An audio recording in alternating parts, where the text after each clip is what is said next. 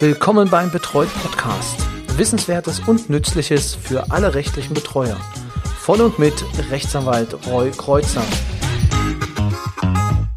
Hallo und herzlich willkommen zu einer neuen Folge des Betreut Podcasts, dem Podcast für rechtliche Betreuer.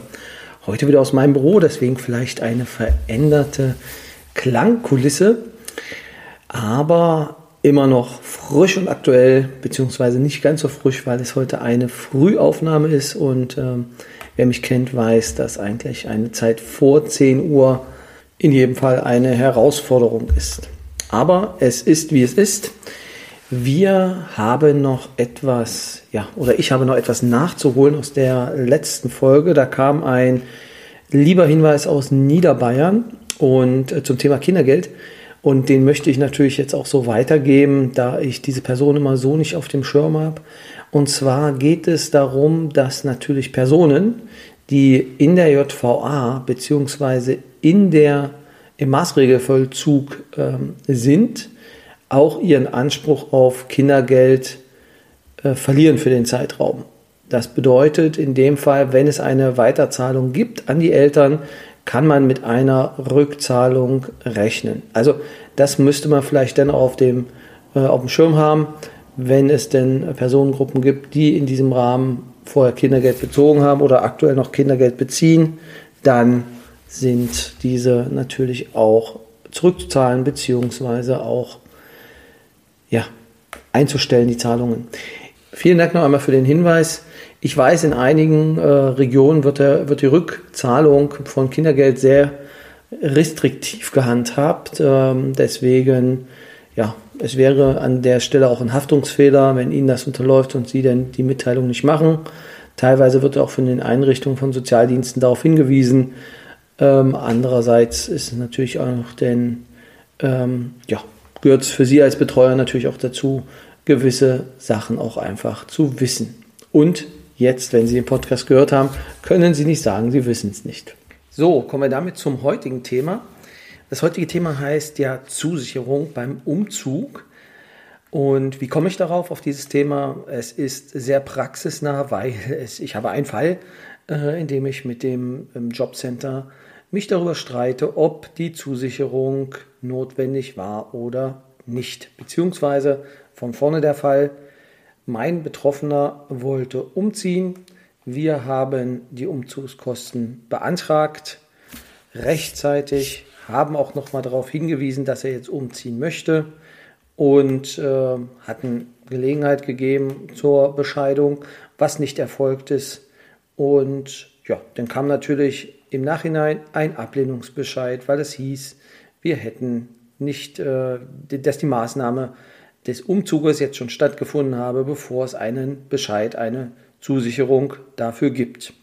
Aber der Reihe nach, das ist so der Grundfall gewesen, wir sind jetzt natürlich dann dagegen vorgegangen in den Widerspruch und es geht jetzt um die Widerspruchsbegründung und im Rahmen der Vorbereitung auf diesen Widerspruch habe ich mich nochmal mit dem Thema beschäftigt und gebe natürlich dennoch weiter, was ich mir dazu angelesen habe, beziehungsweise wie ich versuche, dieses Problem zu lösen. Aber der Reihe nach, wo finden wir die ganzen Rechtsnormen? Die Rechtsnorm, die wir brauchen, steht in Paragraph 22 SGB II und äh, dort findet es sich unter äh, Absatz 6. Dort steht, Wohnungsbeschaffungskosten und Umzugskosten können bei vorheriger Zusicherung durch den bis zum Umzug örtlich zuständigen kommunalen Träger als Bedarf anerkannt werden. Aufwendung für Mietkosten und so weiter. Die Zusicherung soll erteilt werden, wenn der Umzug durch den kommunalen Träger veranlasst oder aus anderen Gründen notwendig ist und wenn ohne die Zusicherung eine Unterkunft in einem angemessenen Zeitraum nicht gefunden werden kann. So, jetzt war es so bei der Person, wir hatten, also er wurde ähm, gekündigt, beziehungsweise ähm, er wurde dann auch per Gerichtsverfahren aus der Wohnung äh, rausgeklagt, wie man so schön sagt. Also es gab ein Räumungsverfahren. Ähm, und nun hatten wir uns bei Gericht geeinigt auf einen Auszugstermin, der relativ lange nach der Kündigung lag. Äh, die Kosten wurden weiterhin übernommen vom Amt, aber ähm, ja, er musste dort raus. Es war klar, ähm, wir brauchen eine neue Wohnung. Im Rahmen dessen hat er sich dann entschieden, weil seine Lebensgefährtin auch in dem Haus wohnte, sie hatte eine eigene Wohnung dort, ähm, dass sie zusammenziehen wollen. Und alles gar kein Problem, ähm, weil natürlich dann dadurch natürlich auch die Kosten sinken. So war jedenfalls jetzt mein Grundgedanke. Das heißt, wir haben das alles rechtzeitig mitgeteilt. Den Antrag auf Umzug haben wir bereits, ich glaube sogar drei, vier Monate bevor er umgezogen ist, gestellt, weil wir genau wussten, dass wir, ähm, ja, dass wir umziehen müssen. Es war nur noch kein konkretes Angebot da. Und da gibt es eine Entscheidung aus Freiburg, ich glaube vom Sozialgericht. Die haben da einmal gesagt, ähm, dass es natürlich eine konkrete, ähm, also es konkretisiert werden muss, wo die Person hinzieht, beziehungsweise eine pauschale Umzugsgenehmigung kann es da nicht geben. In dem Fall war es so, dass die Person zu ihrem Betreuer ziehen wollte in die Nähe. Ähm, da kann ich das auch nachvollziehen. Bei dem Fall, der hier vorliegt, äh, halte ich selbst eine abstrakte Umzugsgenehmigung ähm, für legitim, da wir ja davon sprechen, dass die Person auf jeden Fall aus dieser Wohnung raus muss, da es einen Räumungstitel gab, der auch dem Jobcenter bekannt war. Gut, also Stand der Dinge war, wir haben den Absatz 6 des Paragraphen 22 und jetzt geht es darum, wie die Umzugskosten übernommen werden können, obwohl eine Zusicherung nicht vorliegt. Jetzt müssen wir erstmal schauen, wie ist das System dort aufgebaut. Das bedeutet, wir brauchen eine vorherige Zusicherung. Das heißt, im Nachhinein eine Zusicherung ist nicht ja, reicht nicht aus. Das heißt, ich kann jetzt nicht hingehen und sagen, okay, ich bin jetzt umgezogen, oh, das Ganze war jetzt doch teurer, als ich dachte, ich würde gern noch ein paar Euro vom Amt wiederbekommen. Also das funktioniert in keinem Fall. Jetzt ist natürlich die Frage, wir haben es hier rechtzeitig gestellt, den Antrag auf Kostenübernahme äh, beziehungsweise auf Umzugskosten, Pauschale in dem Fall bei uns, ähm, die bei uns im Landkreis bei 400 Euro liegt. Ähm, die wollten wir denn gerne auch vor dem Umzug noch ähm, die Zustimmung dazu haben. Und äh, das ist dann an der Stelle nicht erfolgt. Doch von Anfang an. Bei den Umzugskosten handelt es sich um sogenannte Transaktionskosten. Dazu gehören dann auch die Wohnungsbeschaffungskosten oder die Mietkation. Und äh, das sind alles Leistungen, die also nicht in den Regelbedarfssätzen mit aufgenommen bist und äh, deswegen als einmalige Aufwendungen für die Unterkunft nochmal hervorgehoben sind. Ja, die Übernahme bedarf einer vorherigen Zusicherung des Leistungsträgers. So steht es auch im Gesetz.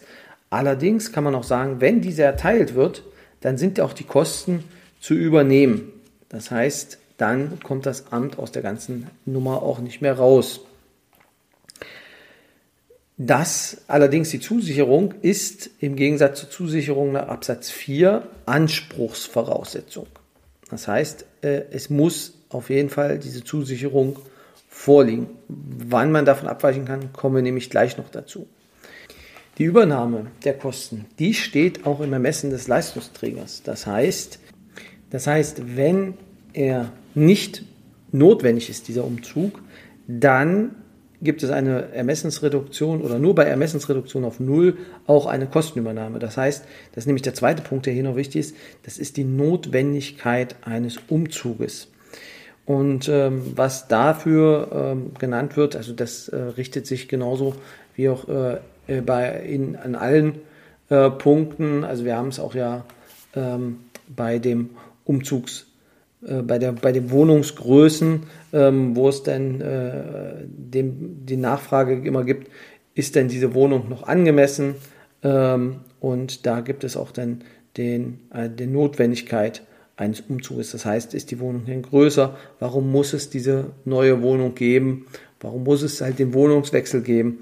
Das sind die Grundvoraussetzungen, die auch hier ähm, ja, im Prinzip Anwendung finden. Ja, also die Notwendigkeit, da möchte ich gar nicht drauf eingehen. Worauf ich etwas näher jetzt noch eingehen möchte, ist das Zusicherungserfordernis. Also, es gibt halt das Antragsprinzip im Rahmen der Zusicherung. Das heißt, es muss auf jeden Fall die Zusicherung beantragt werden.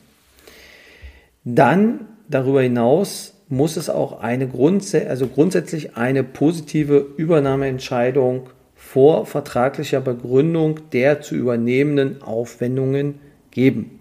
Das bedeutet, wenn ich einen, eine Firma beauftrage, die jetzt diesen Umzug machen soll, dann brauche ich vorher erst diese Zusicherung. Ansonsten ja, können grundsätzlich die Kosten nicht übernommen werden.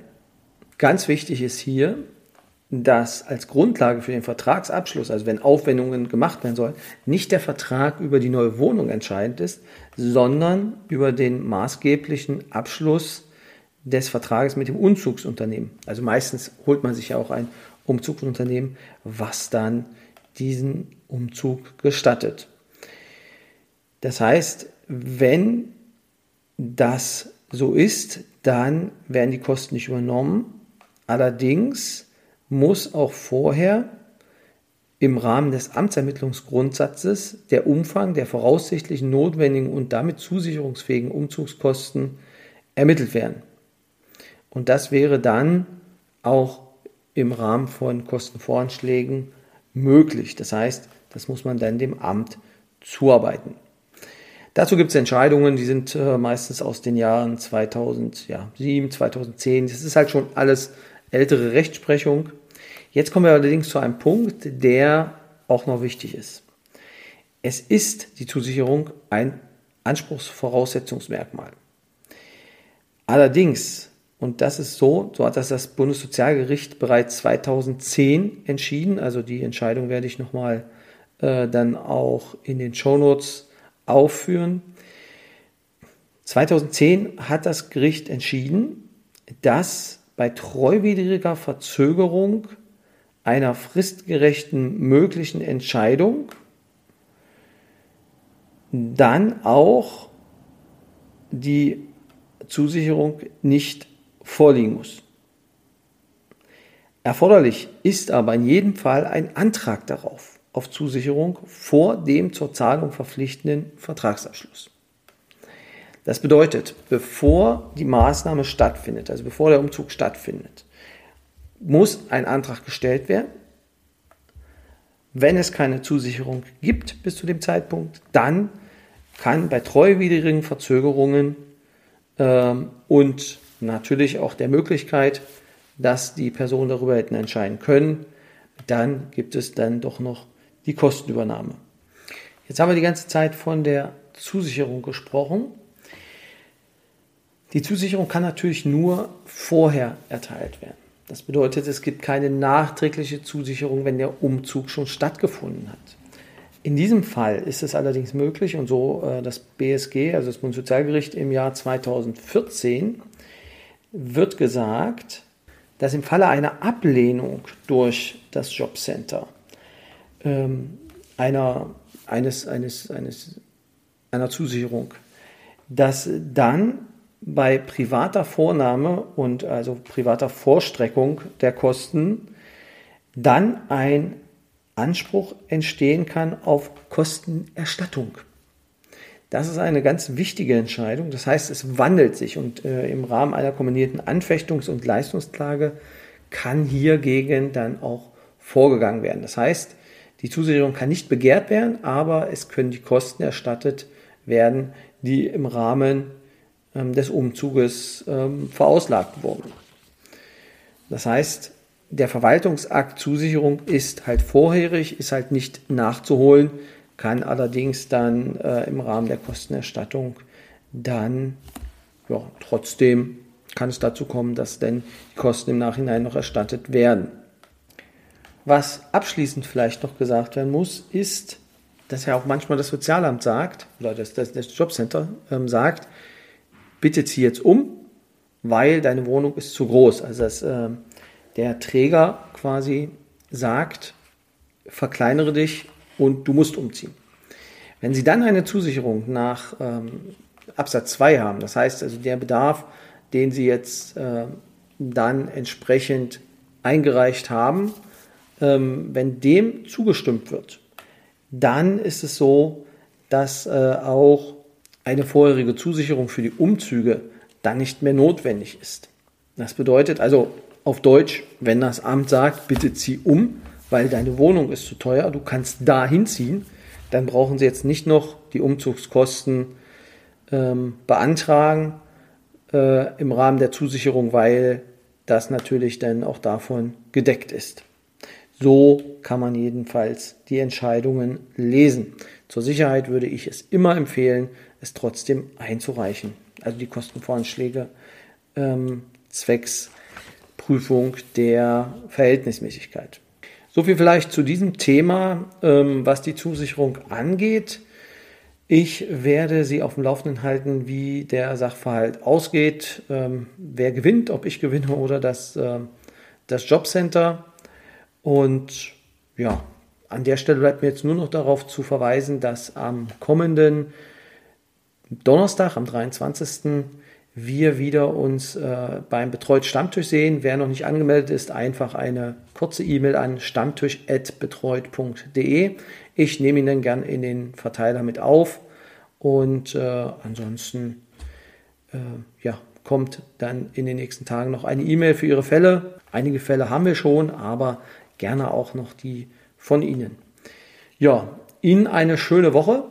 Ein paar Tage, wenn Sie es jetzt direkt am Mittwoch hören, haben wir ja noch. Schönes Wochenende und ja, nächste Woche gibt es dann ein Interview zum Thema Pflegehilfsmittel. Jeder von uns wird das Problem kennen, wenn wir ähm, beim Heim anfragen und äh, gesagt bekommen, ja, die Pflegemittel Ihres Betreuten sind alle ähm, bitte besorgen Sie doch mal neue. So, dann sagen Sie natürlich als Betreuer, das ist nicht meine Aufgabe, das ist auch richtig, dass es nicht Ihre Aufgabe ist. Ihre Aufgabe ist allerdings dafür zu sorgen, dass ähm, er ordnungsgemäß versorgt ist, auch mit ja, Creme und mit Duschgel. So, und nun ist die Frage, wer besorgt das? Das habe ich, das weiß ich nicht. Jedenfalls gibt es da äh, unterschiedliche Ansätze. Und wenn ich Sachen nicht wirklich weiß, dann frage ich wen. In diesem Fall habe ich mich an den Pflegeschutzbund BIFA gewendet. Dort habe ich mich mit der Justiziarin über das Thema unterhalten und wir haben uns angeschaut, warum grundsätzlich das Heim dafür zuständig ist, Pflegemittel vorzuhalten. Nächste Woche erfahren Sie, warum und auch wo das steht. Deswegen einschalten lohnt sich auch nächste Woche wieder. Ich freue mich. Bis dahin. Tschüss.